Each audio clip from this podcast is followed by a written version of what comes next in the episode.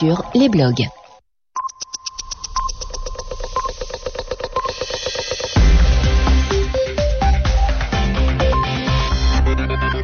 Merci d'écouter Radio France Internationale. Il est 20h temps universel, 22h à Paris. Le journal en français facile. Kasongo Mwema Yamba Yamba avec euh, Céline Missoff. Bonsoir. Bonsoir Kassongo, bonsoir à tous. Euh, Werner Greiner est arrivé ce soir à Bamako au Mali. L'otage suisse libéré ce matin après plus de six mois de captivité était le dernier occidental détenu par Al-Qaïda au Maghreb. C'est le soulagement en Suisse. Un geste historique de la part de l'Église espagnole. 70 ans après la fin de la guerre civile, les évêques basques espagnols demandent pardon pour avoir gardé le silence sur l'exécution de 14 religieux opposés au général Franco. Sept mois après la guerre dans la bande de Gaza, on retrouve encore des cadavres sous les décombres, mais la reconstruction promise, elle, se fait attendre, faute de financement. Nous sommes bien sûr. Le journal en français facile. Werner Greiner est donc arrivé ce soir à Bamako, au Mali. L'otage suisse libéré ce matin après plus de six mois de captivité était le dernier occidental encore aux mains des islamistes d'Al-Qaïda au Maghreb. C'est le soulagement en Suisse, comme l'explique Andreas Stauffer, porte-parole du ministère suisse des Affaires étrangères.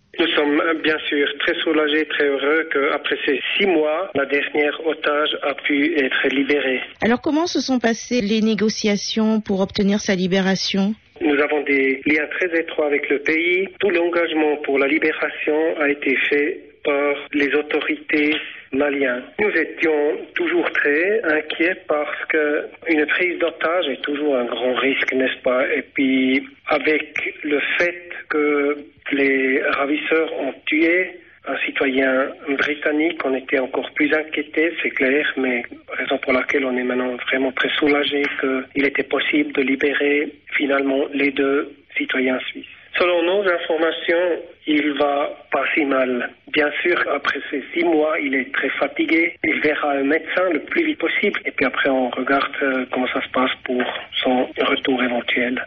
Andreas Stauffer, porte-parole du ministère suisse des Affaires étrangères, joint par Sylvie Kofi. Au Congo, Brazzaville, là, les opérations de dépouillement des bulletins de vote se poursuivent. Les électeurs se sont rendus aux urnes ce dimanche pour choisir un successeur au président sortant, Denis Sassou Nguesso. Le scrutin s'est déroulé dans le calme, pas d'incident notoire signalé.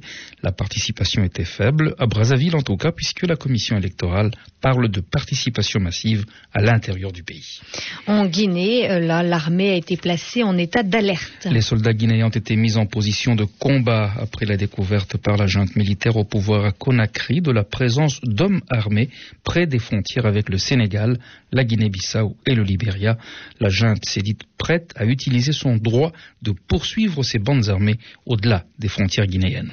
L'actualité sur le continent européen à présent avec la prestation de serment de Dalia Gribaouch Keïté. C'est la première femme présidente de la République de Lituanie. Oui, l'ancienne commissaire européenne, candidate indépendante mais proche du centre droite, avait été élue présidente de la Lituanie dès le premier tour le 17 mai dernier avec, s'il vous plaît, 70% des suffrages.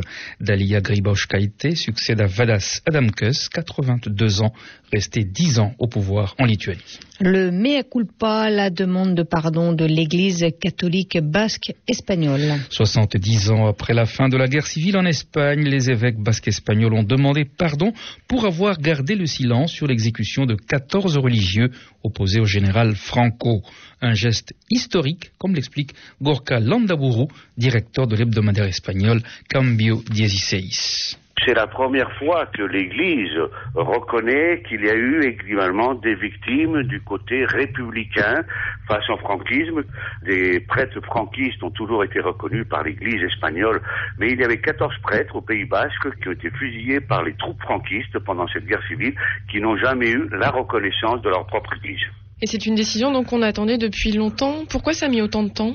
Ça a mis autant de temps parce que l'Église ne voulait pas se prononcer, parce qu'on a préféré oublier ce passage euh, triste et historique qu'a vécu l'Espagne, et parce que malgré la démocratie qui existe depuis 35 ans, en Espagne, on est encore en train d'ouvrir euh, des, tombes et des fosses communes où beaucoup de républicains ont été fusillés, malgré la mémoire historique qui existe et qui a été mise en place par le gouvernement socialiste de M. Zapatero il y a à peine quelques années, il y a encore de nombreuses blessures qui sont ouvertes et qui n'ont pas cicatrisé en Espagne concernant sa propre histoire. Gorka Landabourou, directeur de l'hebdomadaire espagnol Cambio Dieciséis, s'est interrogé par Elodie Rétière. Remaniement ministériel au Pérou, Kassongo. oui, le président Galan Garcia a nommé hier Javier Velasquez, le chef de file du parti majoritaire et président du Congrès, au poste de Premier ministre. Il succède à Yehoudé Simon, vivement critiqué pour les accrochages du mois dernier, au cours desquels 34 personnes avaient été tuées. Et puis, euh, le couvre-feu a été levé au Honduras. Ce dispositif exceptionnel qui réduit les libertés des citoyens avait été mis en place il y a deux semaines, après le coup d'État contre le président Manuel Zelaya le président déchu cherche toujours à retourner à Tegucigalpa. Il en a discuté hier à Washington avec Thomas Shannon, le secrétaire d'État adjoint américain pour l'Amérique latine. En attendant, le président costaricien Oscar Arias propose un second round de négociations entre le président déchu et les putschistes. En Asie maintenant, en Inde précisément, des combats entre policiers et combattants maoïstes dans l'est du pays ont fait une trentaine de morts dans les rangs de la police. Les éléments des forces de l'ordre sont en effet tombés dans plusieurs embuscades à 90 km de Raipur, la capitale régionale de l'État du Chhattisgarh. La main tendue de Benjamin Netanyahu à Mahmoud Abbas. Oui, le Premier ministre israélien propose une rencontre au président de l'autorité palestinienne pour, dit-il, parvenir à une paix politique et économique.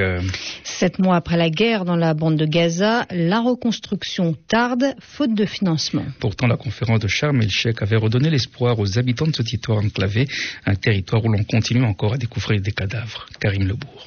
Le corps, identifié comme celui d'Abdallah Naïm, un Palestinien d'une vingtaine d'années, a été retrouvé sous les décombres d'un immeuble de Gaza, tout près de l'université islamique détruite pendant l'offensive israélienne. Cette découverte porte à 1505 le nombre de victimes palestiniennes, selon un décompte des services médicaux de Gaza. D'autres corps pourraient être retirés des décombres, alors que sept mois après la guerre, les services des Nations Unies commencent tout juste à dégager les remblais. L'ONU estime à 15 000 le nombre d'habitations détruites ou endommagées pendant l'opération Plomb durci. Cela représente plus de 420 000 tonnes de décombres. Le travail doit durer au moins un an. Le programme des Nations Unies pour le développement précise que les travaux de reconstruction sont bloqués 4 milliards et demi de dollars ont bien été promis à la conférence des donateurs de Sharm el-Sheikh en mars dernier, mais en raison du blocus, aucun matériau de construction ne peut entrer dans la bande de Gaza. Karim Lebourg, Ramallah RFI. À présent, l'expression de la semaine, Yvan Amar. Chronique d'une victoire annoncée. C'est avec cette phrase qu'on suit les élections au Congo, mais c'est une phrase bien compliquée. Et justement, Félix Mbembe nous écrit depuis Yaoundé pour nous demander ce que ça veut dire. Alors, on peut décomposer la phrase chronique d'une victoire annoncée.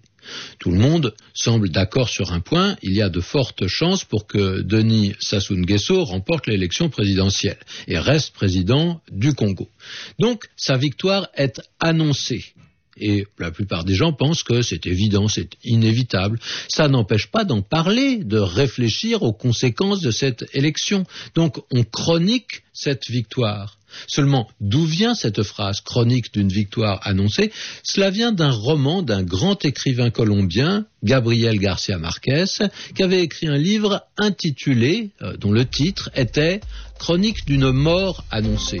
Alors, le livre a eu du succès, mais le titre du livre a eu encore beaucoup plus de succès. Il y a des tas de gens qui connaissent le titre sans avoir lu leur roman. Et la phrase s'est devenue un cliché, une phrase euh, toute faite, et justement, il y a un mot qu'on peut remplacer dans cette phrase. Chronique d'une mort annoncée peut devenir chronique d'une victoire annoncée, d'une défaite annoncée, d'une catastrophe annoncée, chronique d'une épidémie annoncée. On finit par annoncer ce qu'on veut. Et souvent, on emploie l'expression pour dire qu'une chose arrive alors qu'elle est prévue depuis des mois ou des années. On la voit venir on n'a peut-être pas fait grand-chose pour euh, l'éviter ou pour s'y préparer, ou au contraire, on prononce la phrase avec un certain fatalisme chronique d'une victoire, d'une défaite annoncée, pour souligner que cette nouvelle, elle était tellement connue d'avance que ce n'est pas vraiment une nouvelle, ce n'est pas vraiment une information.